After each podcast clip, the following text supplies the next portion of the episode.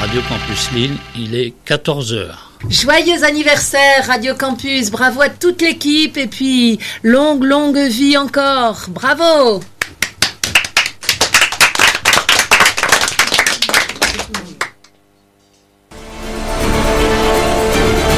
Il est 14h. Vous êtes sur Radio Campus.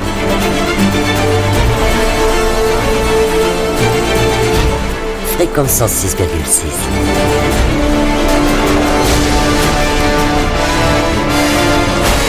C'est les aventuriers des salles obscures. –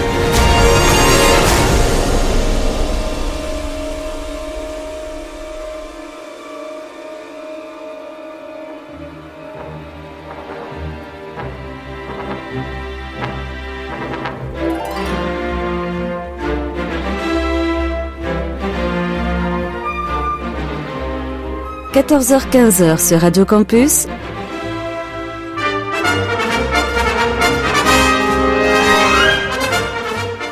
Les aventuriers des salles obscures.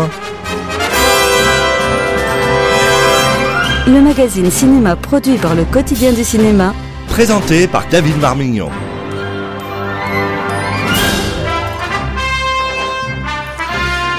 Bien le bon.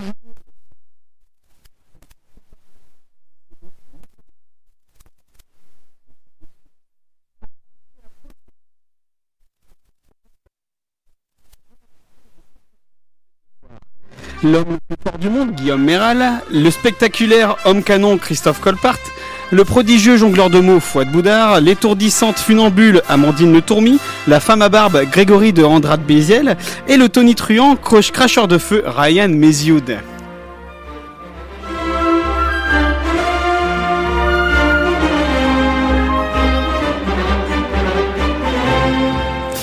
Ensemble, ils vous émerveilleront en parlant de Dumbo, de Compañeros, de The Highwayman et bien d'autres choses encore.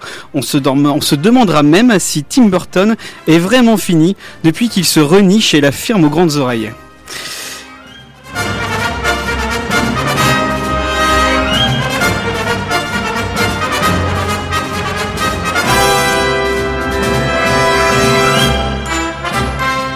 Mais on va commencer tout de suite par l'actualité, car nous avons appris une triste nouvelle hier, la disparition d'une grande dame du cinéma français, Agnès Varda. N'est-ce pas Christophe? Oui, euh, Agnès Varda est donc euh, décédée hier à l'âge de 90 ans. Pour moi, j'ai envie de dire, euh, la reine est morte, vive la reine, parce que ça a quand même été la seule femme de la nouvelle vague. C'était et puis ça a été la femme de Jacques Demy. Elle a été avant avant d'être une cinéaste, ça a surtout été une photographe. Elle a fait des photos absolument magnifiques qui sont qui sont dans, dans, dans pas mal de, de recueils de ces photos qui sont absolument merveilleuses. Moi, j'adore les, les photos qu'elle avait prises d'elle-même avec euh, à l'époque où elle a où elle a rencontré Jim Morrison. D'ailleurs, elle l'a fait jouer dans Love Li- Lions Love. Moi, j'aime. euh, moi, C'était une des dernières, une des seules à assister à, à son enterrement, il me semble, ou euh, un truc comme ça. Ouais, ouais. ouais, ouais, ça a été une des rares à assister à l'enterrement de Jim Morrison au Père Lachaise, ouais.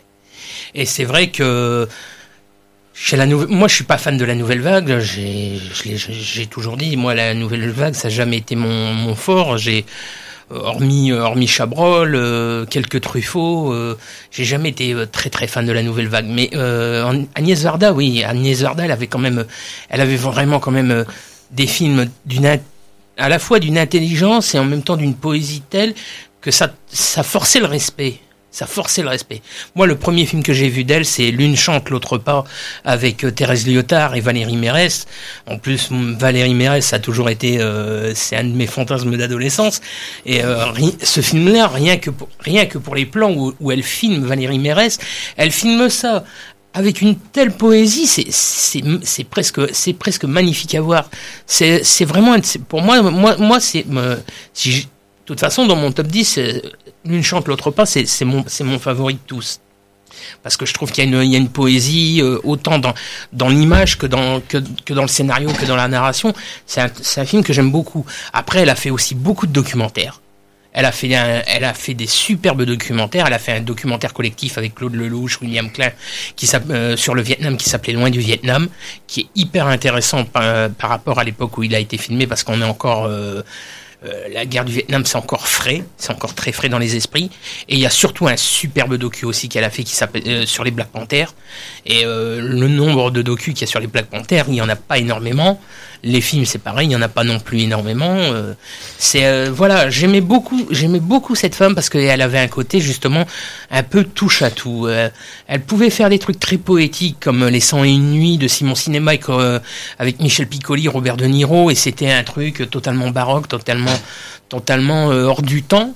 Et puis elle pouvait faire des, euh, des films très euh, d'auteur, mais pas forcément d'auteur, euh, qui se limitait à un public euh, intellectuel. Euh, suffit de voir Jane B par Agnès V, c'est du film d'auteur, mais c'est quand même un niveau, c'est quand même euh, tout le monde peut le regarder. C'est euh, c'est pas forcément réservé à une élite. Ouais, c'est accessible quoi. C'est c'est- ça reste super accessible. Kung Fu Master, c'est pareil. C'est un film. Il y a il y a Attends, quoi Kung Fu Master réalisé par Agnès Varda. Ouais, ouais, ouais, ouais, ouais, ouais, souci, ouais, non ouais, non, non, c'est vrai que le titre peut peut faire penser à un, à une énorme Un gros bis. un gros bis, mais c'est pas ça du tout. Il y en a une part qui sont sortis qui ont dû se sortir carottés quand ils ont acheté le. le- Ouais. le même. Bah ouais, ouais, ouais, c'est, mais, mais quand tu vois le film, euh, Lou Doyon, Charlotte Gainsbourg, euh, Mathieu Demy, euh, son, euh, fils, hein, euh, puisqu'elle était mariée à, Jacques Demy, qui, est quand même un des, grands réalisateurs français qui a fait les, les Demoiselles de Rochefort, tout ça. Y a, voilà, et, et quand tu vois ce film, il y a quoi? Il y a cinq personnages, et elle arrive à te captiver par le quotidien, par, une histoire d'amour totalement impossible, avec cinq personnages était, était vraiment tenu en haleine jusqu'à la fin.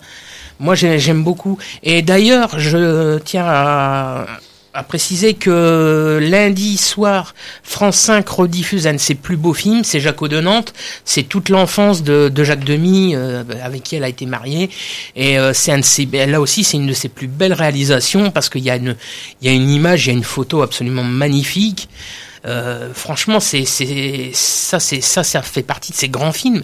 Pour moi, oui, c'était une réalisatrice qui avait un- une vraie poésie, un vrai charme, euh, malgré que je suis absolument, je le redis, je suis absolument pas fan de la nouvelle vague. Guillaume, tu voulais rajouter quelque chose? Ouais, bah j'ai pas grand chose à rajouter par rapport à ça dit Christophe. Moi je connais pas du tout euh, le pas très bien le cinéma d'Agnès. J'ai vu Cléo de sa cassette, j'en retiens pas un grand souvenir, mais bon après euh, je vais pas il de question de juger une réalisatrice euh, avec une œuvre pareille sur la base d'un film.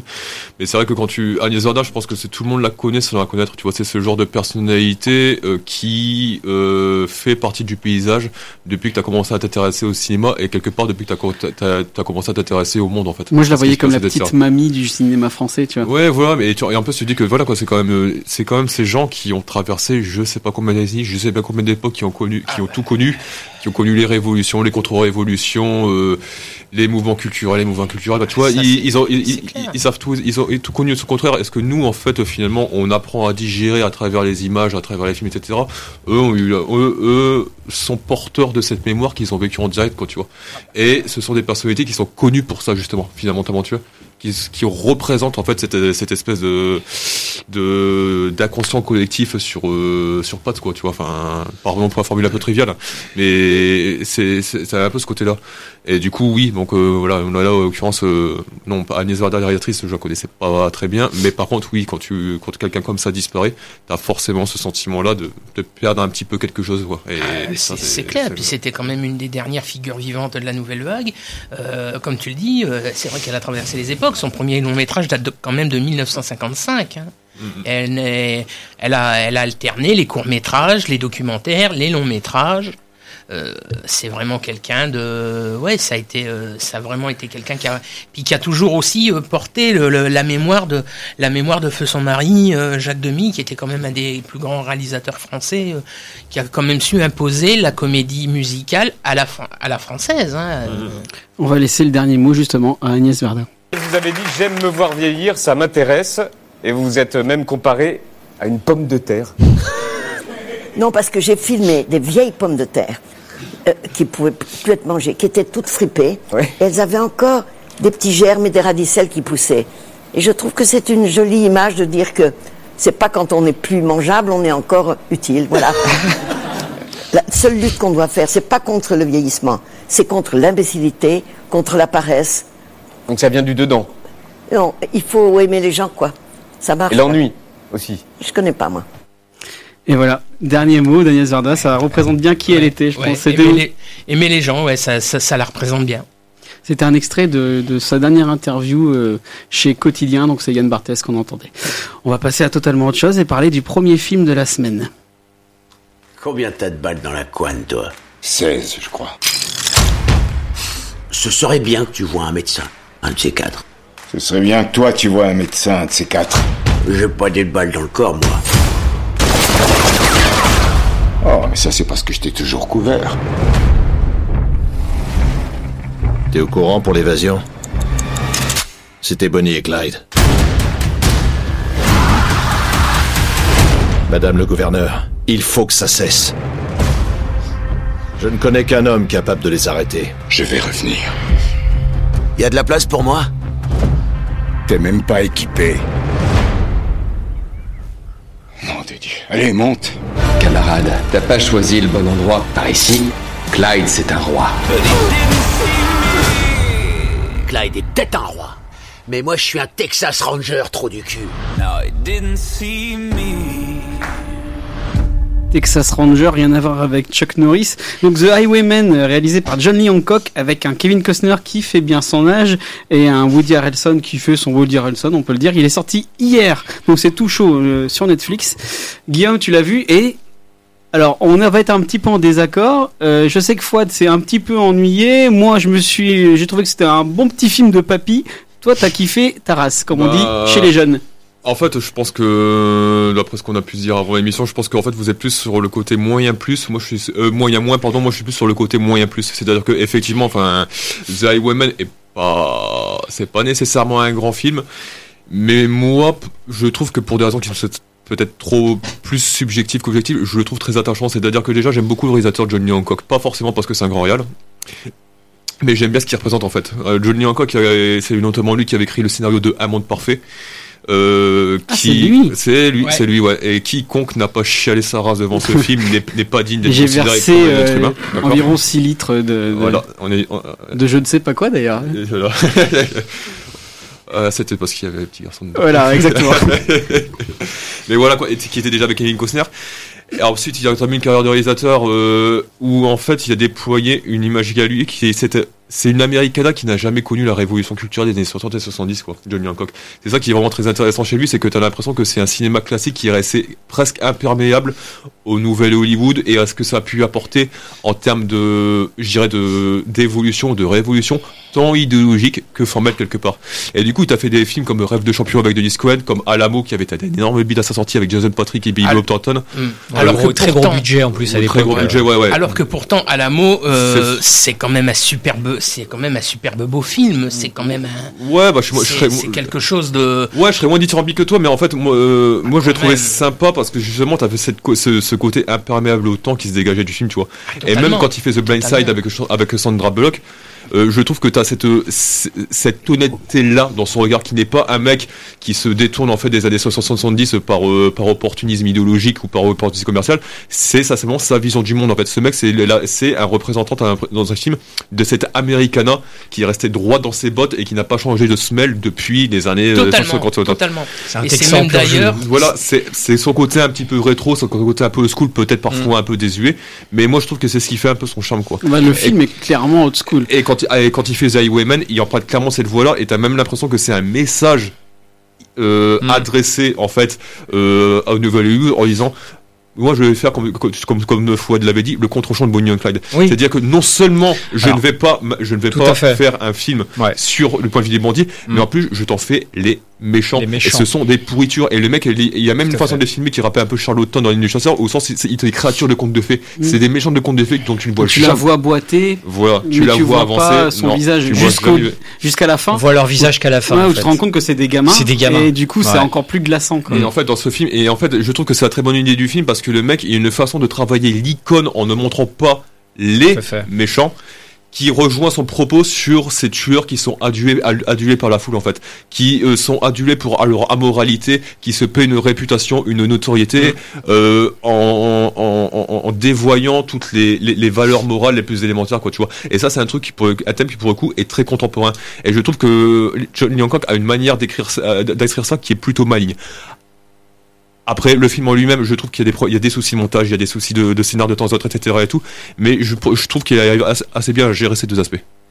Euh, moi, un film de Johnny Hancock que j'aime beaucoup, c'est Dans l'ombre de Marie avec euh, Tom Hanks et Emma Thompson, parce que il, il montre, euh, il montre clairement les distensions qui existent entre la, la romancière de, de Mary Poppins et Walt Disney euh, et Walt Disney, et il ne fait pas passer Walt Disney pour euh, pour ce qu'on a toujours fait passer le le, le, le, le- le patriarche très euh, très sympathique. On comprend aussi que Walt Disney est aussi un peu une tête de mule qui qui qui reste campé sur ses idées, qui ne veut rien lâcher, qui veut le, le, le contrôle total et qui se retrouve face à une romancière qui ne veut pas euh, qui ne veut pas de compromis. euh, et c'est un film malheureusement qui a pas eu énormément de succès en France. Et je trouve que c'est dommage parce que c'est un superbe film et qui est très bien joué. Et qui était très intelligent au niveau du point de vue parce que dans ce Ouais. film-là, en fait, le mec ne t'essayait pas de te dire que Mary Poppins était un grand film. Il te disait que c'était la vision de Walt Disney, mais c'était l'histoire d'une femme qui devait apprendre à lâcher prise par rapport à cette histoire qui était personnelle, qui reflétait son passé et qui devait enfin s'en libérer, quoi, tu vois. Mais il était jamais en train de te faire la promo de Disney ou de Mary Poppins.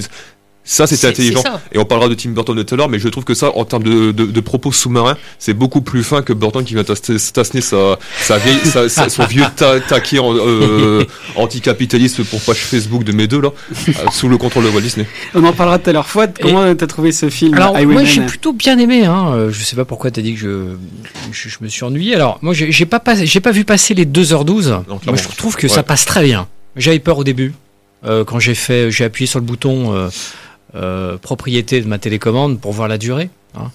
Et 2h12 je me suis dit bon. Ouais, tu te dis ça souvent. Tu te dis, ouais, 2h12, pff, ouais. Bon, Parce qu'on on connaît dit, les bon, films Netflix. Kevin Costner, ouais, Ouais. Bon, euh, bon, Kevin Co- Co- Costner, quand même, on y va. Woody Harrelson. Et franchement, ça passe très très bien. Et effectivement, ce qui est intéressant euh, avec euh, avec ce film, c'est sur l'histoire qu'il compte, c'est-à-dire le contre-champ de euh, Bonnie and Clyde. C'est totalement déglamourisé. Hein, on n'est pas dans le glamour là. Euh, on n'est pas chez On- Arthur on n'est pas- Penn. on n'est pas dans l'héroïque, c'est sûr. Et où euh, cette mini-série qui est dispo sur Netflix d'ailleurs, qui s'appelle Bonnie and Clyde, euh, une mini-série en 3-4 épisodes d'une heure trente. Euh, c'est un couple qui, a, qui n'a eu de cesse d'être glamourisé, fétichisé, une espèce de Robin des Bois, etc. Et le film remet les choses à leur place en expliquant que bah, c'était des salopards, quoi. Et ils ont tué, ils ont tué sur leur passage des innocents. Et, euh, et ça, c'est intéressant. Je trouve que ça fait pas de mal de le rappeler. Et euh, euh, ce qui est, ce qui est, ce qui est, ce qui est euh, effectivement intéressant, c'est qu'ils sont filmés comme des espèces de spectres, euh, des ombres, parce qu'on on, on voit leur visage qu'à la toute fin. Et, euh, et puis c'est Kevin Costner, quoi. C'est Elliot Ness. C'est- Ouais, mais alors du coup, moi c'est là c'est le problème du film, c'est-à-dire que moi j'attendais euh, les Incorruptibles 2, tu vois, limite. Euh, la bande-annonce de Netflix qu'on a entendu tout à l'heure, elle te vend un truc fun à la Tarantino avec plein de fusillades, etc. Elle te vend du les tout, Incorruptibles. ouais. Et finalement, le film n'est pas du tout ça. C'est vraiment une marche funèbre, ultra sombre, C'est un ultra. road movie, quoi. Ouais, c'est ça. Sur les grandes, on en parlait avec Guillaume tout à l'heure, hein, sur les grandes autoroutes Highwaymen, Ouais. sur les grandes autoroutes des États-Unis. Et donc du coup, bah, on suit des petits vieux, hein, on suit Frank Hammer et Mayne Gold, Ouais. qui, qui ont leur âge, et Kevin Costner qui joue avec son, son, son âge et qui sait plus monter les, les, les palissades, etc. Ça, hein, Guillaume génial. Ouais, mais tu vois, mais, mais tu vois, en fait, c'est pour ça aussi que là, euh, pour le coup, c'est vrai qu'il y, a- il y a ce que tu attends d'un film, et puis après, je pense qu'il faut savoir dégager le résultat de tes attentes, quoi, tu vois. Et moi, je, et là, et comme tu le dis, la proposition d'Highwayman, c'est pas du tout ça, et tu le vois dès les premières minutes.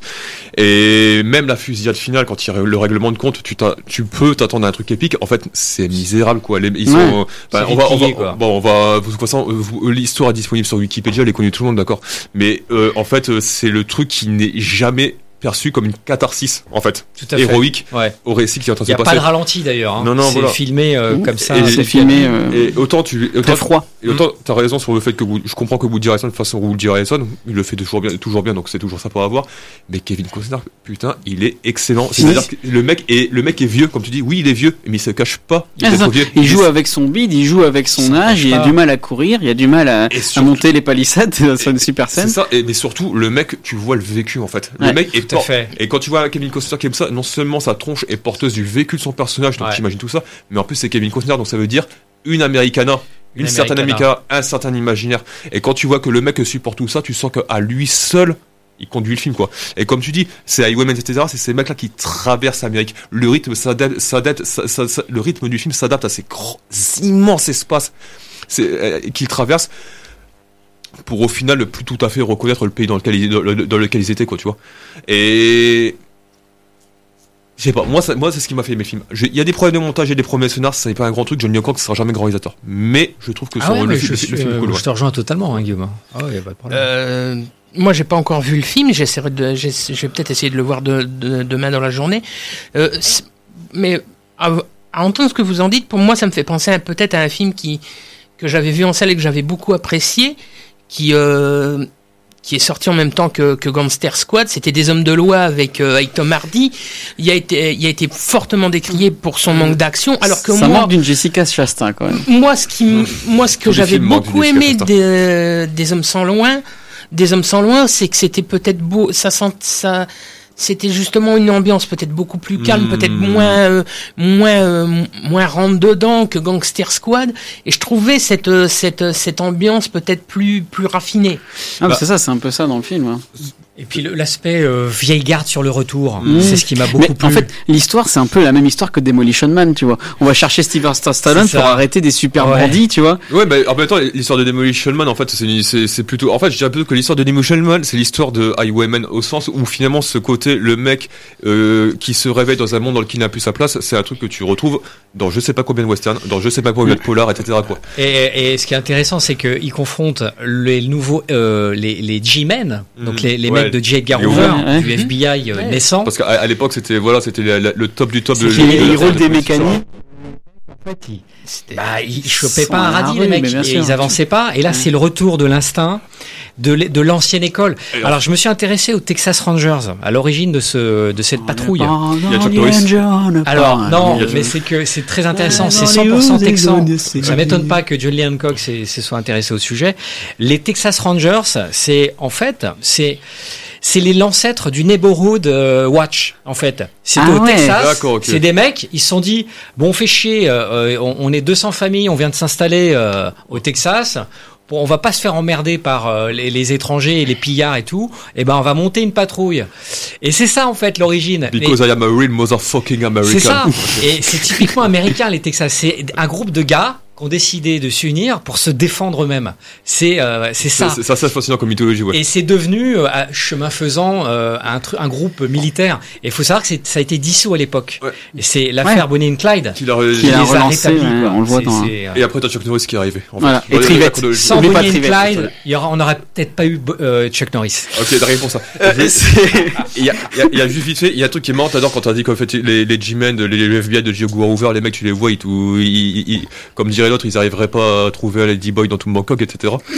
Et, et en fait, j'ai l'impression en fait que les mecs, ils te refaisaient le match, les experts comme Colombo, tu sais, les mecs qui ont des méthodes ultra scientifiques, C'est vont, ça. qui vont aller chercher le poil de cul sur la scène de crime qui va déterminer le coupable, etc. Face à Colombo qui arrivait avec sa bonne vieille dédiction intuitive. C'est exactement Et ça. Putain, le mec, et- ce côté-là m'a fait marrer en fait. Tu vois, les- C'est génial. Il te rejoue, c'est complètement anachronique par rapport à l'époque, mais le mec il te rejoue un match. C'est est ça qui marche.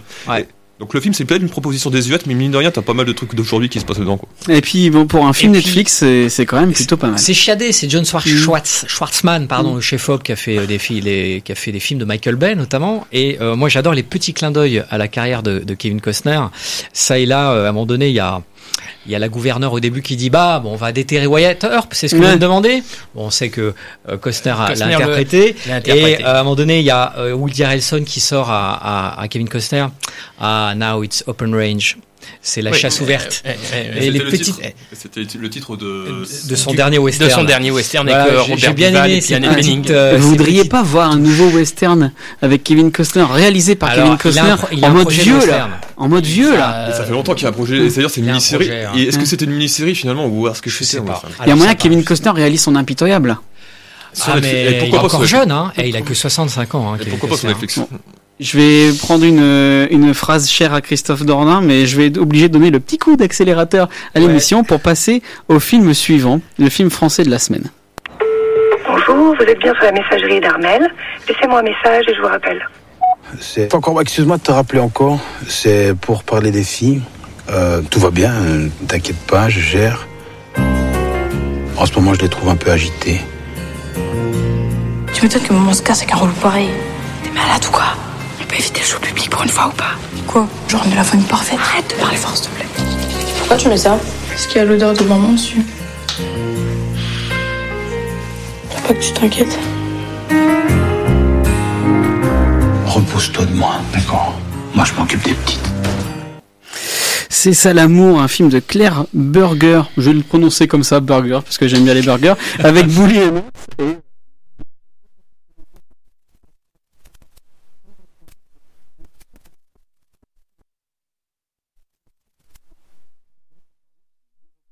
sa mère et Nicky, 17 ans, qui rêve d'indépendance. Et Mario, lui, il attend pendant tout le film le retour de sa femme. Amandine, tu as vu le film Il paraît que c'est très touchant. Est-ce que tu as été touchée par cette histoire? Euh, bah, j'ai j'ai pas mal aimé. Euh, je suis assez euh, partagée parce qu'il y avait des très beaux moments dans ce film et des longueurs, quelques longueurs malheureusement. Euh, le gros gros point fort du film, c'est ses interprètes. Euh, Bully Lanners, il est extraordinaire, ce papa un peu euh, un peu pâteau euh, qui avoue qu'il sait pas trop comment faire avec les femmes et euh, et qui du coup est laissé seul avec à gérer ses deux filles euh, quand sa femme n'est plus là. Donc ça c'est c'est assez bien assez bien retranscrit et euh, les deux les deux jeunes interprètes sont pareil sont assez euh, bluffantes. Ah si ah si si si si. Ouais. elles sont vraiment très ah si j'ai beaucoup On a un combat, on a un octogone Ouais. en direct. Ah non, non, j'ai trouvé ça. Franchement, j'ai trouvé qu'elles étaient bien dirigées. Euh, elles sont convaincantes. Euh, Il y a quand même. Enfin, oui, donc du coup, c'est ce que je disais, il y a quand même des longueurs parce que. Euh, euh, bon, faut, enfin, faut, faut quand même le dire, c'est. C'est quand même assez contemplatif. Ça il se passe quand même pas français, grand quoi. chose. c'est c'est juste un père qui attend le retour de sa femme, quoi, et qui fait tout pour pour essayer de la revoir. Donc elle travaille dans un dans un théâtre. Donc du coup, il va camper euh, à, à chaque sortie euh, en essayant de la en essayant de la voir. Euh, il va s'inscrire dans un groupe de théâtre pour enfin pour essayer de l'apercevoir et ça donne des scènes assez drôles où euh, où hum, ils doivent parler euh, de euh, ils doivent dire une phrase qui euh, les qui les définit, qui les décrit. Et il y a sa femme qui est juste au-dessus qui s'occupe des lumières et euh, ils viennent de se faire cambrioler. Il dit euh, mais euh, euh, au fait, t'as pas oublié tes bijoux T'avais bien repris tes bijoux? Et, on sait qu'il est en train de lui parler à elle, quoi. Enfin, c'est un peu. euh, c'est ce côté-là un petit peu mignon qui, est assez bien, qui est assez bien fait. Et euh, si j'avais une phrase à retenir du film, euh, c'était euh, un po enfin c'était un extrait de, poème, je crois, qu'il retient un moment euh, parce que euh, il parle avec la directrice de la troupe. D'ailleurs, les, ce qui est bien fait aussi, c'est le, choix des acteurs, les rôles secondaires. C'est là qu'on voit la qualité du film, c'est que les rôles secondaires sont très, enfin moi je les trouve très bien. Et donc il va dire cette phrase nos enfants seront plus beaux et plus heureux que nous. Et ça, ça résume pour moi le film, c'est-à-dire c'est l'espoir que nos- que ces enfants seront heureux, euh, qu'ils n'auront pas la même vie qu'eux. Enfin, c'est c'était très touchant. Donc rien que pour ça, c'est c'est- c'est sympa à voir. Euh, c'est pas dépressif, donc ça c'est quand même. euh, Non, non, non, c'est non, c'est pas vrai, c'est pas dépressif. Euh, Mais c'est un petit peu long, Ouais. un petit peu long. Christophe, t'es d'accord avec Amandine? Bah, pas surtout. Moi, j'aime. Bon, c'est vrai que Bully Lanners, il se, il se débrouille très bien. En plus, moi, c'est un acteur que j'aime beaucoup, que qu'il fasse, euh, qu'il fasse dans le dans dans le polar, dans le drame ou dans la comédie. Moi, c'est quelqu'un que que j'adore, que je trouve que je trouve très bon acteur. Après, euh, ce qui me gêne un peu, c'est un petit peu cette façon de filmer un petit peu. Euh, Forbach euh, du côté un petit peu euh, quartier pauvre, un peu misérabiliste, euh, avec certaines maisons assez délabrées. je, trouve ça, je trouve ça un petit peu un petit peu gênant. Mais mais hormis ça, oui, c'est vrai que Bully Lanners, c'est un euh, le, personnage de Mario, c'est quelqu'un d'hyper touchant, c'est quelqu'un qui est qui est perpétuellement dans le doute de de de ne, pas savoir se débrouiller sans son épouse, de ne pas savoir aider, conseiller, être bienveillant envers, envers ses deux filles, parce que justement c'est des filles et il a un petit peu cette manière pataude de, de, de, de, de gérer certaines choses avec, avec elles. Il se fait Euh, un peu maltraiter en plus. Oui, oui, oui, ses souvent, ce- ben oui, c'est souvent par la plus jeune même. Ouais, C'est, c'est- mm. ça, ça m'a, ça, ça aussi, ça m'a un petit peu gêné, ce, ce côté un petit peu, euh, ce côté un petit peu agressif de. de- Mm, Moi j'ai trouvé ça justement j'ai trouvé ça vraiment pertinent parce qu'on comprend que la grande elle, elle sort de l'adolescence Ouais, et donc elle a vraiment ouais. cette tendresse par rapport à son père et la plus jeune qui est un peu enfin qui tient pour responsable du fait que la mère soit partie et qui est en qui est en colère contre Ouais, tout et qui entre dans l'adolescence donc euh, Ouais, mais ça, ça, je sais pas, moi, ça m'a, ça m'a un petit peu gêné. Puis je trouve que le film manque quand même clairement d'une, d'une véritable émotion. Je, euh, je trouve qu'il n'y a pas de moment véritablement émouvant. euh, t'es t'es touché par la sincérité de ce, de ce type qui essaye tant bien que mal de se débrouiller entre entre entre ses filles, son boulot à la, à la sous-préfecture, euh, ses envies de vouloir faire du du, du, du théâtre. euh, euh, Excuse-moi, son Le- boulot, à la son boulot à la sous-préfecture. Ça, c'est du cinéma, ouais, ça. ouais, Ça, non. ça, ça fait rêver, là. Ça fait Au lieu-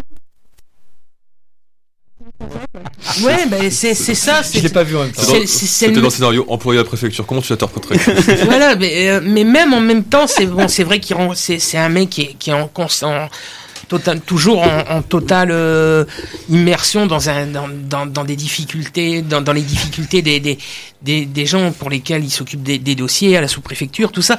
C'est on peut comprendre cette envie qu'il a de, de de vouloir faire quelque chose de de de, de créatif, de, de vouloir s'investir dans cette idée de de de pièces de théâtre euh, un peu contemporaines, euh, et puis sa passion pour la musique classique, euh, parce qu'il y a beaucoup de musique classique et il y a aussi beaucoup de musique de Paolo Conte, et je trouve que c'est c'est une bonne idée justement d'avoir mis beaucoup de Paolo Conte dans la BO parce que justement Paolo Conte c'est quelqu'un qui a des superbes chansons et qu'on ne et qu'on n'entend pas suffisamment, on n'entend plus. Même sur les radios, on n'entend quasiment plus de Paolo Conte depuis des années. Mais c'est vrai que c'est un film, il manque véritablement une, une vérité. J'aurais vraiment voulu, voulu une scène qui mette vraiment les larmes aux yeux à la fin. Et c'est ce que je trouve qui manque Mm. euh, dans le film. Non, c'est vrai, c'est ça en fait. C'est Voilà. qu'à chaque fois, t'as des beaux moments, Voilà. mais ça te ça. vend. Ouais. Donc tu grimpes, tu grimpes, tu grimpes, et t'as pas le temps d'avoir euh, l'apothéose. et tu quoi. te dis, au final, tu redescends on- trop vite. voilà, pas le climax. Ouais, Non. Il n'y a pas le climax. Tu- Et ça, Il n'y a pas l'immeuble qui s'écroule. euh, Voilà. sur, les- sur la sous-préfecture. C'est t'attends ce moment très émouvant euh, qui va faire le final du film et, tu, et ça finit un peu trop brutal. Mais ça ressemble pas au truc que Kervian avait fait il y a 2-3 ans, là, cigarette au chocolat, où pareil, il jouait un père de famille complètement débordé, sa femme a été morte, oui, était oui, parti, il oui, c'est- plus ça- rien, mais, et euh, il avec des mais y a, euh, dans, dans celui de Kerverne, il y avait quand même quelques touches d'humour. Là, c'est beaucoup plus. euh, c'est on est vraiment dans le drame. D'accord. Est-ce qu'il y a des bagarres avec des ramettes de papier? Bon, on va passer à autre chose complètement différent. On va passer à Compañeros, euh, le film de la semaine pour Ryan. Hein, on est d'accord. Tu... Donc en fait là c'est euh, un film réalisé par Alvaro Brechner avec Antonio de la Torre. Il faut savoir que Ryan vit euh, et vous une passion pour Antonio de la Torre. Et donc on peut dire que c'est ben le Et l'Uruguay. je le comprends. Ouais, c'est un petit peu le Midnight Express euh, en Uruguay, c'est ça hein? C'est un peu ça, oui, puisque ça se passe euh, dans, euh, au, au cours de la fin de la dictature franquiste, mais en Uruguay, et ça suit le dessin de trois prisonniers du groupe des Tampamuras, donc euh, un groupe... euh, C'est c'est dans Colanta ça Pardon, excusez-moi. C'était l'île d'à côté. Ah, D'accord. Donc les Tampamuras, qui était un groupe de révolutionnaires, dont trois membres, dont un incarné par euh, majestueusement, comme toujours, par Antonio de la Torre, se sont retrouvés emprisonnés pendant 12 ans, de 1973 à 1985. Et donc là, pour un film inspiré de réels, il euh, euh, euh, inscrit dans la grande histoire. Alvaro Brechner n'a pas perdu de vue ce qu'il y avait de fondamental, c'était d'avoir un point de vue. Et là, on ne décolle jamais de la situation des prisonniers qui deviennent un filtre à toute information, en fait. Tout ce qui passe comme euh, données sur euh, le contexte euh, global passera par eux pour être transmis aux spectateurs et ça donne ça renforce l'immersion et ça crée une expérience ultra viscérale et ultra frontale.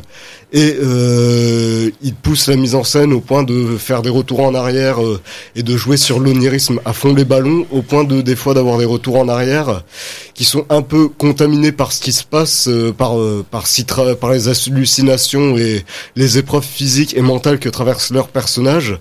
Et donc on, est vraiment avec eux au final, ça renforce l'immersion euh, d'avoir ce travail autour de la mise en scène. Et t'as un vrai lien qui se crée entre eux puisqu'ils ont beau être séparés, ils arrivent à communiquer en morse.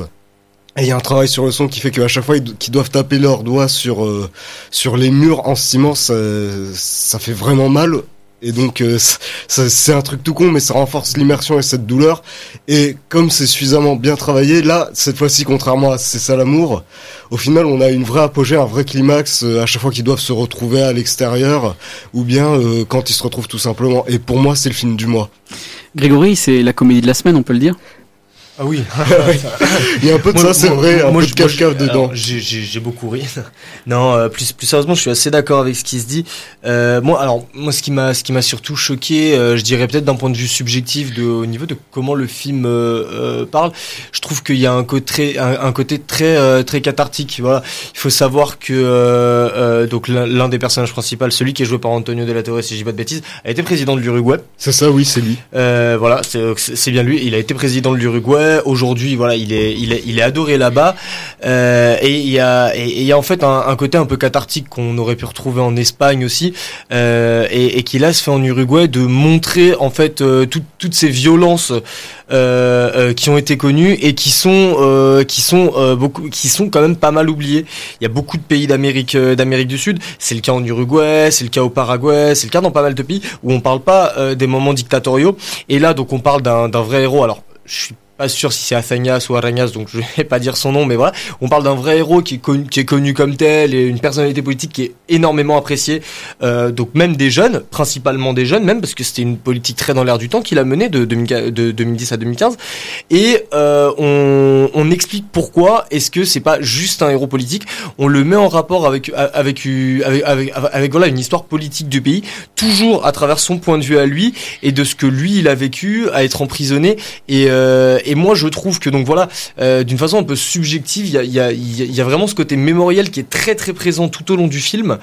Et euh, évidemment, donc il y a surtout cette mise en perspective en fait que tout au long du film et, euh, et je pense que c'est comme ça qu'il a été fait et, et, et que c'est une chose qu'il faut euh, qu'il faut euh, qu'il faut prévenir aussi et c'est pour ça que le climax est si fort c'est que quand ils se retrouvent on sait que finalement c'est eux qui vont gagner parce qu'on sait que la dictature à un moment à un moment ou un autre elle va s'arrêter et surtout on sait que euh, il va être président. Et euh, et une fois qu'on sait ça et qu'on a ça en tête, le climax est encore plus fort. C'est-à-dire qu'il a vécu toutes ces épreuves, euh, mais au final ça valait le coup parce que euh, bah parce que ce en quoi il croyait, euh, il va enfin pouvoir euh, l'appliquer. Et dans la réalité, là c'est pas de la fiction, dans la réalité quand il l'a appliqué, euh, c'est vrai qu'il a quand même été, il a quand même été exemplaire. Alors on peut être d'accord ou pas d'accord avec euh, avec ses politiques, mais les inégalités ont vraiment diminué en Uruguay quand il a pris le pouvoir. Et euh, et il, il, a pas eu de, il vivait pas dans le palais présidentiel, il prenait des vols commerciaux, il gagnait pas beaucoup d'argent. Il a vraiment euh, voulu garder ce, côté de représentant du peuple euh, qui prétend avoir et défendre pendant tout le film. Mais je reviens juste une question. Euh, le, d'après ce que tu disais tout à l'heure, c'était vraiment un film sur le point de vue du, des persos, etc. Du coup, ça veut dire qu'il y a aucune. Est-ce qu'il sait ce qui se passe à l'extérieur ou bien est-ce qu'il en a aucune idée? C'est très très léger, mais la plupart de ce qui passe de l'extérieur, justement, ça passe par eux. Ils agissent comme filtre vis-à-vis de ce qui est communiqué aux spectateurs, et c'est ça qui renforce l'immersion. Les moindres, euh, enfin, par exemple, la plupart des évolutions extérieures vis-à-vis du, traitement des prisonniers, notamment, tu le ressens parce que t'as l'armée qui va venir et qui va leur poser un truc comme ça, euh, qui va leur poser un truc dans leur cellule et qui va repartir. Et du coup, du coup, je me demande, c'est que le fait que tu sois dans cette, cette situation-là et que tu n'aies qu'une très vague idée de la manière dont la, la façon évolue, en plus des souffrances physiques, t'es dans l'incertitude totale, quoi. Tu sais, donc tu sais jamais quand ton calvaire va prendre fin. Il y a de ça, ou en tout cas, ça, ça permet une certaine liberté d'interprétation ou une plus forte immersion, puisque t'as justement des personnages qui leur disent, euh, qui leur disent à plusieurs reprises que ce sera bientôt fini, leur calvaire va bientôt prendre fin, mais comme t'es au même niveau que les prisonniers, t'as pas de base concrète euh, parce que, pour te figurer ça. Parce qu'aujourd'hui, t'as toujours, t'as, t'as, t'as, t'as cette espèce de, de contre-discours qui consiste à dire que, ok, bon, les, enfin, les prisonniers politiques, vous avez subi, etc. Mais regardez, aujourd'hui, finalement, ça valait le coup, vous avez bien tiré, vous avez des responsabilités, vous avez une bonne situation. Sauf que, je me dis qu'avec ce genre de parti pris-là, on te remet dans la peau du mec qui, à l'instant T, n'avait, ou de la, ou de la femme, qui n'avait aucune idée de la manière dont ça allait se finir, qui n'avait aucune idée si les choses allaient déboucher sur une issue, une issue positive ou ça, quoi. Je pense que c'est, ben, d'après ce que tu dis, c'est un bon moyen de te remettre dans la, dans la peau de quelqu'un qui ne savait pas en fait comment les choses allaient se finir. Surtout que le film montre pas. Euh, la présidence montre pas qui va qui va triompher etc et euh, et du coup dans le film euh, surtout si particulièrement nous on le voit de, de notre point de vue qui, je pense je sais pas il y a peut-être pas énormément de, de, de, de spectateurs français qui sont sensibilisés à l'histoire de l'Uruguay. On sait pas. Je veux dire si on va pas se renseigner après le film ou avant on sait pas que le gars va finir président que finalement Après, je pense que tu le disent dans un synthé à la fin. C'est vrai mais Mais après, c'est vraiment concentré sur voilà, leur emprisonnement à eux. C'est-à-dire que Voilà. du coup, du coup, c'est jamais mont- montré à l'écran, et donc du coup, euh, Après- donc du coup, voilà, on on- on n'a pas cette idée de récompense qui arrive. C'est vraiment cette idée de prisonniers politiques qui vont en prison parce que, euh, bah, voilà, pour, pour ce qu'ils croient en fait. Après, t'as même pas besoin de savoir que le mec est tué tu sais juste que c'est un type qui défend une cause qui est dans une situation, au bout d'un moment tu veux juste en sortir quoi. Euh, Eh ben, joli débat. Bah, bravo pour ta première intervention, Grégory. C'était pas mal. J'ai pris un, coup un cours d'histoire là. On va passer au débat de la semaine. Je vous, fais un- je vous ai fait un petit jingle euh, pour lancer tout ça.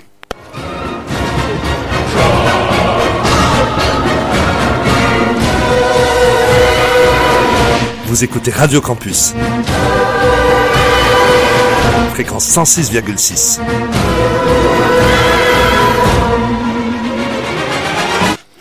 Eh oui, donc on va parler de Tim Burton pour la sortie de son nouveau film Dumbo, hein, donc euh, sa énième, sa, énième, je vois déjà euh, c'est l'octogone dans le studio. Euh, pour la sortie du de l'énième production Disney avec Tim Burton, on va se poser la question d'abord de savoir si Dumbo est-il un bon film ou non Euh, Et ensuite, est-ce que Tim Burton s'est rogné Euh, Est-ce que le Tim Burton des années 80-90 a-t-il complètement disparu euh, suite à Lapin du gain, du pognon, des brousoufs, comme on dit chez nous Dumbo, ça ressemble à quoi? Ça ressemble à ça. Bonjour bébé Jumbo. Bienvenue au cirque. On fait tous partie de la même famille, du plus petit au plus grand. Sur les ailes de cet éléphant, nous irons très loin. Rejoignez-moi à Dreamland. Dumbo a besoin de sa maman. Vous voulez pas le bonheur de Dumbo? Je veux des animaux qui m'obéissent. Qui serait prêt à m'aider?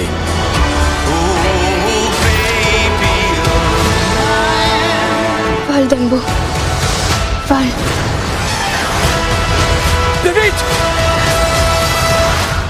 Plus vite Alors, Dumbo, ça fait partie de, de la grande lignée de, de, de Disney hein, qui dit tiens, je vais, je vais arrêter de m'embêter à écrire des scénarios, je vais prendre des trucs déjà écrits et déjà storyboardés pour les créer en live action. Et donc, Dumbo a avant euh, Le Roi Lion et Aladdin, et après le livre de la jungle, Cendrillon, réalisé par Kenneth Branagh, n'est-ce pas, Fouad? Chef-d'œuvre. et, et- et toute une pelletée de films qui étaient déjà sortis il y, a moins, de- il y a moins de 20 ans et qui servent à rien. Et donc du coup, alors j'avais qu'une envie, c'était de chialer devant Dumbo. Vous savez à quel point je suis une petite midinette qui aime chialer devant la, devant, devant la salle. Et donc Dumbo, effectivement Dumbo, Trompe. il est trop enfant. Mais de là à se dire, il y a Tim Burton derrière, il y a Danny Elfman derrière. Mais qu'est-ce qui s'est passé? Qu'est-ce qui s'est passé? Bon, allez, on va lancer la parole à la défense pour euh, pour Fouad parce que je sais qu'il a plutôt bien aimé le film parce que Fouad il faut le savoir. Derrière, derrière ce torse velu et, euh, et, et cette viralité excessive, il a un cœur d'enfant. Et euh, moi j'ai marché, hein. Moi j'ai marché. euh, J'en attendais pas grand chose. Je me suis dit bon, c'est Tim Tim Burton. Je vais voir les films de Tim Burton parce que c'est un cinéaste, en tout cas moi, qui a beaucoup compté pour moi dans ma dans ma jeunesse et euh, qui, qui m'a marqué et qui m'a fait qui a fait des films, qui a fait des chefs-d'œuvre. Hein. Et euh, j'ai marché. J'ai marché, euh, j'ai trouvé ça beaucoup plus réussi que les orphelins euh, de Miss Peregrine. Miss là. Peregrine, les, les enfants enfants particuliers. particuliers. Voilà, et les enfants Les X-Men, particuliers. là. Ouh, virgule. Et euh, et puis euh, voilà, c'est deux trois- il nous a fait deux trois bouges, la Dark Shadows qui est assez pénible à regarder. Big Eyes.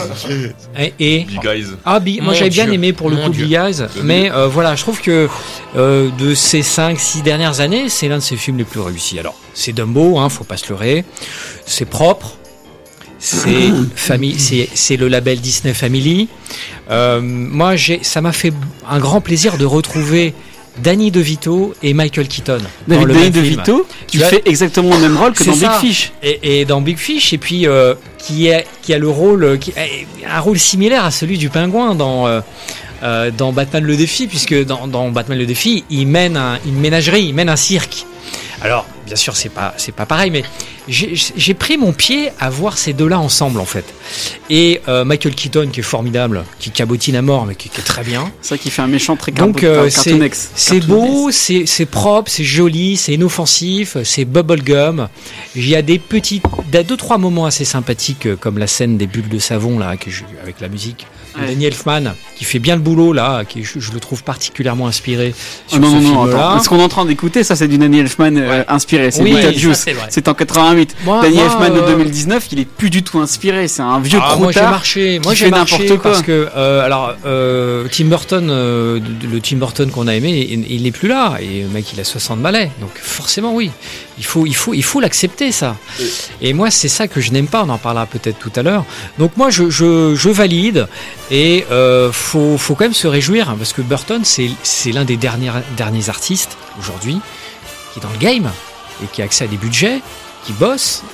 Euh, et ça, il faut s'en réjouir. ouais, non, mais non, attends. Eh bien, oui. Les cinq premières minutes, À un une moment, est-ce qu'il vaut mieux marvellerie, dans le game ou euh, est-ce qu'il vaut mieux faire des bons films qu'une mervellerie de supermarché. Non, parce que- voilà. Burton il stagne et il aime ça, il se répète, il aime ça et euh, tant mieux, faut l'accepter. Mais là, alors le truc, tu vois, c'est que tu vois, euh, euh, euh, tu vois la, la- la question qui est posée, à savoir est-ce que Burton s'est renié, etc. J'ai l'impression que c'est la question qu'on se pose depuis 15 ans. J'ai l'impression qu'à chaque fois que Burton C'est quoi pour toi le dernier bon film de Tim Burton? Sans déconner, la Vas-y. planète des singes. Ah putain, allez,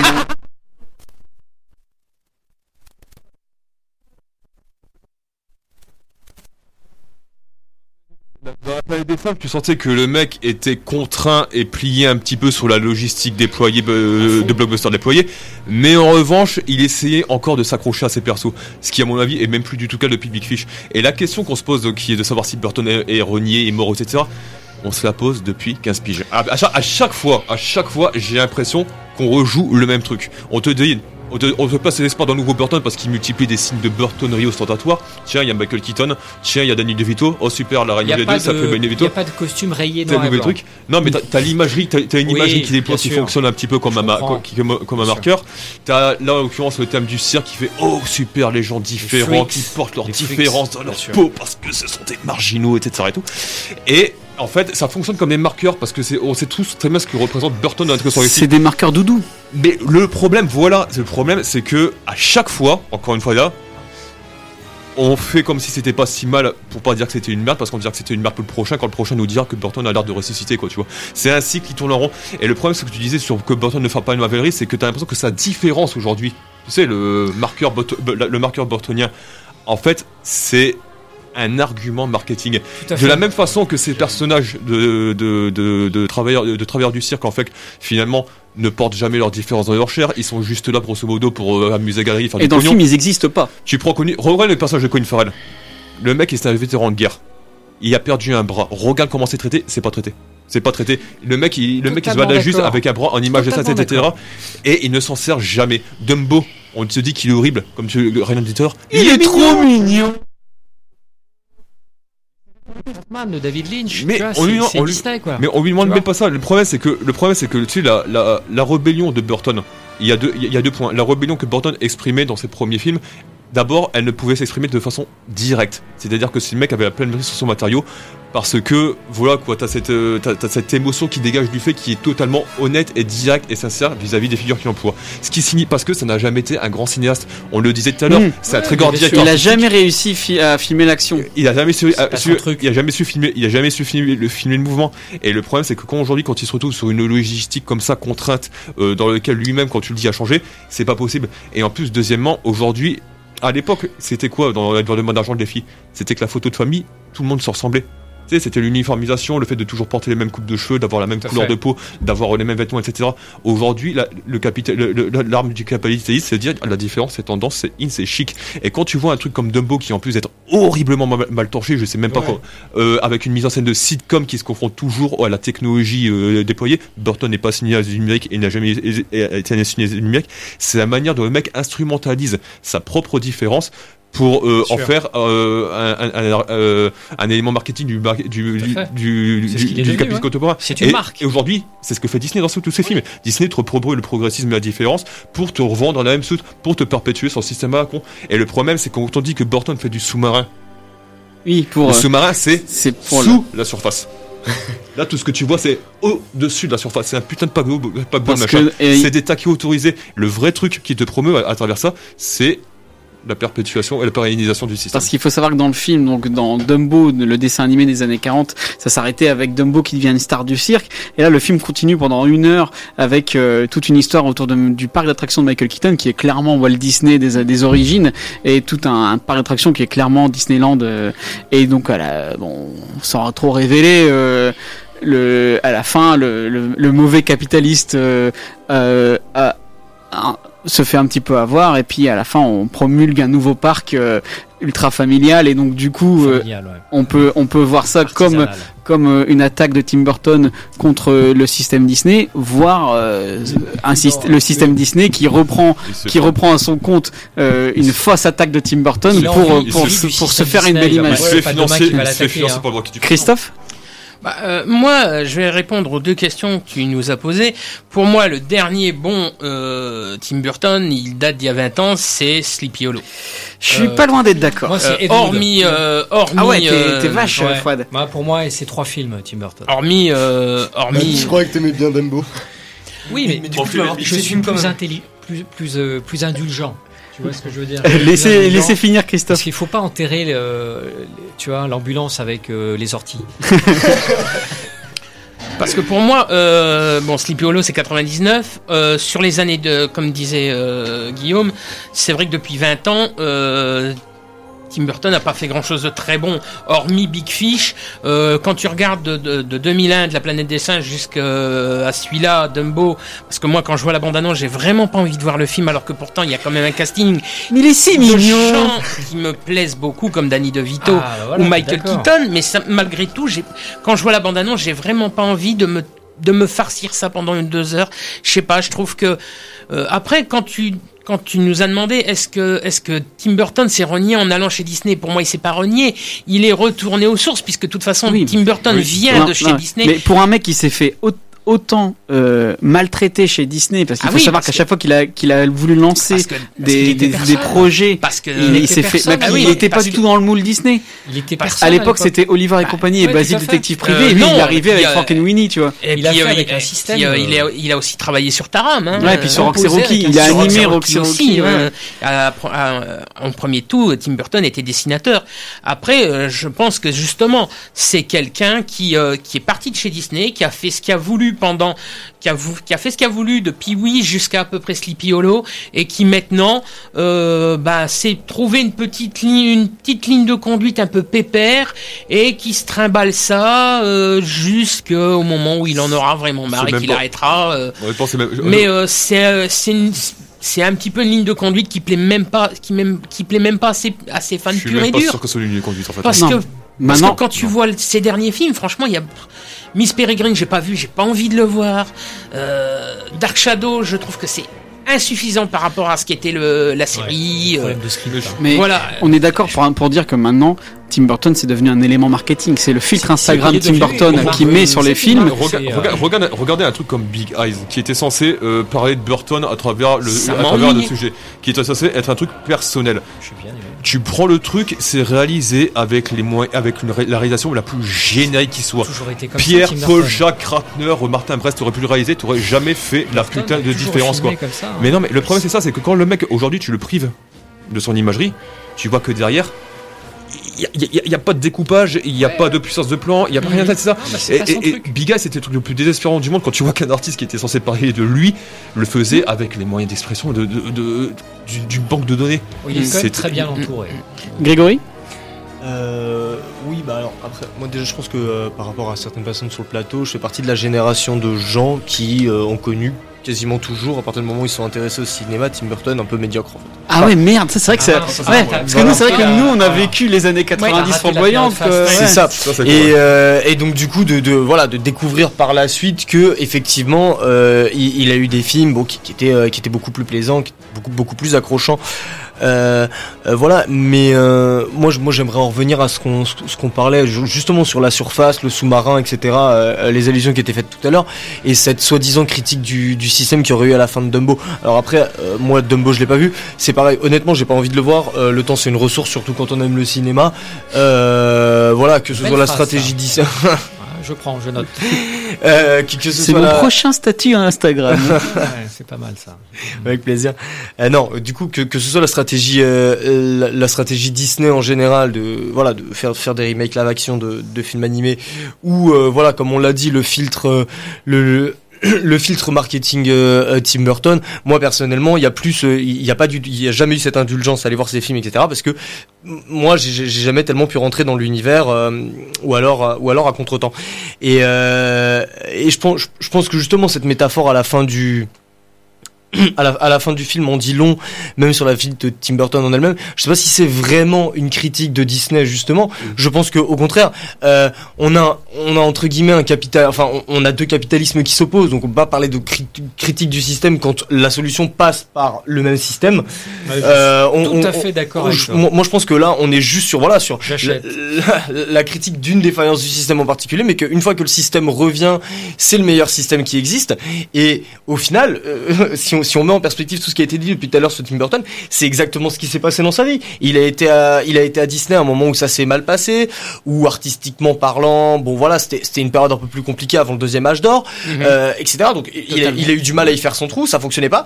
Il est parti, il revient maintenant, euh, il s'y sent bien, euh, ça fait un moment qu'il y est, ça fait un moment qu'il fait des films pour eux, et donc du coup, ben, donc, donc du coup, bah voilà, le, le bon capitalisme l'a emporté, c'est ça qu'il fallait, et, euh, et voilà. Il est en train de me déprimer là, c'est horrible. Non mais t'as totalement, t'as tout résumé, hein, bien Alors, sûr. Ryan Mais Burton a toujours été un peu comme ça de vis-à-vis euh, à ses débuts, dès ses débuts, à l'époque d'Edouard aux mains d'argent, il disait que peu importe d'où venait l'argent, ça pouvait venir d'un gros studio ou de la mafia, ça lui était égal. L'im- L'important c'est de faire des bons films, mais tout ce qui est là, en fait, quand Guillaume dit que c'est c'est même pas le sous-marin, c'est que tout est en surface, c'est que hormis la critique du système Disney, tout est au ras des pâquerettes, tout ce qui est inventé est au ras des pâquerettes, même pour le traitement des personnages. Le personnage de, de la petite fille qui se rêve scientifique est aussi qu'un amag- qu'un amoncellement de clichés Ah, sur la personnalité avant-gardiste et différente qui n'est jamais vraiment traitée. Et en plus, c'est- c'est pas du tout traité parce qu'au final c'est complètement ridicule parce que la gamine on dit ok elle est fan de, de, de, de tout ce qui est De expérience Marie Curie, scientifique ouais.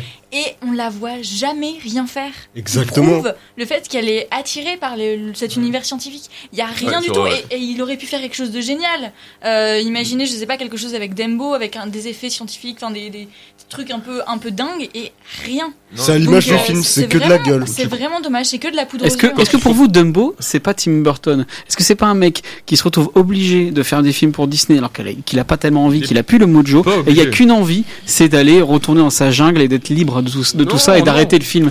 Et c'est un mec qu'on parade et qu'on met comme ça devant, euh, devant les, les projecteurs alors qu'il a, qu'il a juste plus envie. Non, il fait ses choix. Le mec fait ses choix. Au bout d'un moment, faut pas se leurrer. Faut pas croire que le mec est contraint, qu'on lui met un flingue sur la tempe et que Oui, il hein. il- fait ça. Non, aime l'argent, il fait ce qu'il veut. non, mais-. Non, je, Bah, non, je- oui, mais le- je pense, le- non, mais ça, ça il a signé son non, mais de, contrat. de, de Beau, je pense que c'est triste. Ça représente Tim Burton, peut-être qu'il est aujourd'hui. C'est un monsieur de tout. 60 ans qui est pépère, qui Non a une mais vie de il famille. il y a des il y a des messieurs de 70 ans qui s'appellent Martin Scorsese qui te font le loup de Wall Street Mais quand ils ont 75 il- piges. Il n'est pas de la même étoffe. Tu peux pas demander à Burton d'avoir une- la carrière de Scorsese. Non, mais comme disait Guillaume, c'est ça, Non, c'est un bon pour ça qu'un réalisateur de 60 ans est euh, obligé de, plus progresser en fait. Burton, c'est trois films. C'est Edouard Main d'Argent, Batman le défi, Ed Wood. C'est ça. Tim et tu sais pourquoi c'est ça terminé. Et tu sais pourquoi? Parce que Après, après Ed Batman, Wood, le défi, c'est le deuxième. il ne fait ça. que se répéter, stagner, faire Ouais, des variations. Tu vas un peu loin. Chez Burton, c'est un mec qui stagne, parce que chez Burton tout qui change l'emballage. Les gars, il vous reste une minute pour Voilà. Parce que le truc, c'est que chez Burton, comme tu, comme je disais,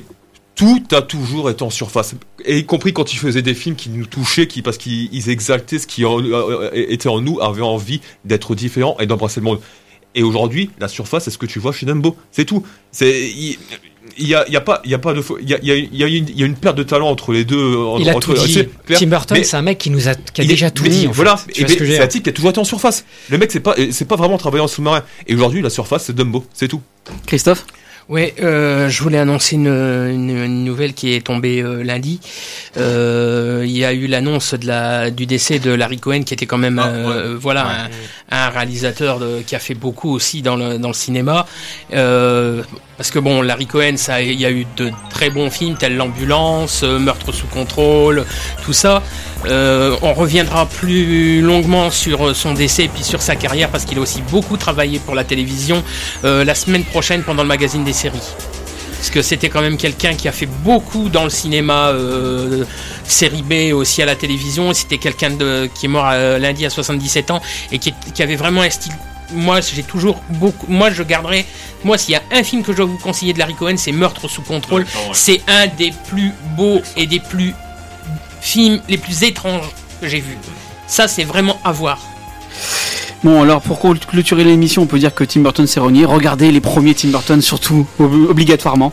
Vous écoutiez Les Aventuriers des Salles Obscures, une émission formidable proposée par le site internet, du quotidien du cinéma et présentée par David Armignon, avec l'aide d'une bande de joyeux drilles. Grégory de Andrade Béziel, Amandine Le Tourmi, Guillaume Méral, Ryan Méziou, de Fouad Boudard et Christophe Colpart.